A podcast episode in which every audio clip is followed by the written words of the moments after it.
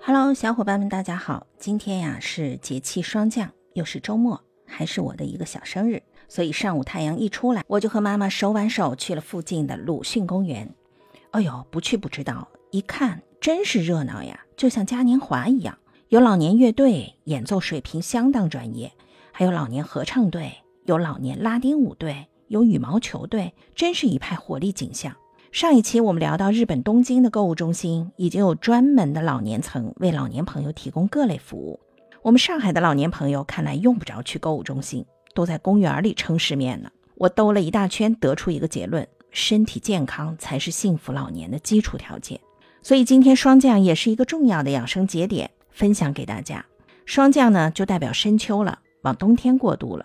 在这段时间，容易脱发，容易皮肤干燥，还容易半夜里醒过来。这些都是肝血不足的表现，所以霜降时节特别注意不要熬夜。熬夜非常容易伤肝血，肝血不足，夜里更睡不好，就形成恶性循环。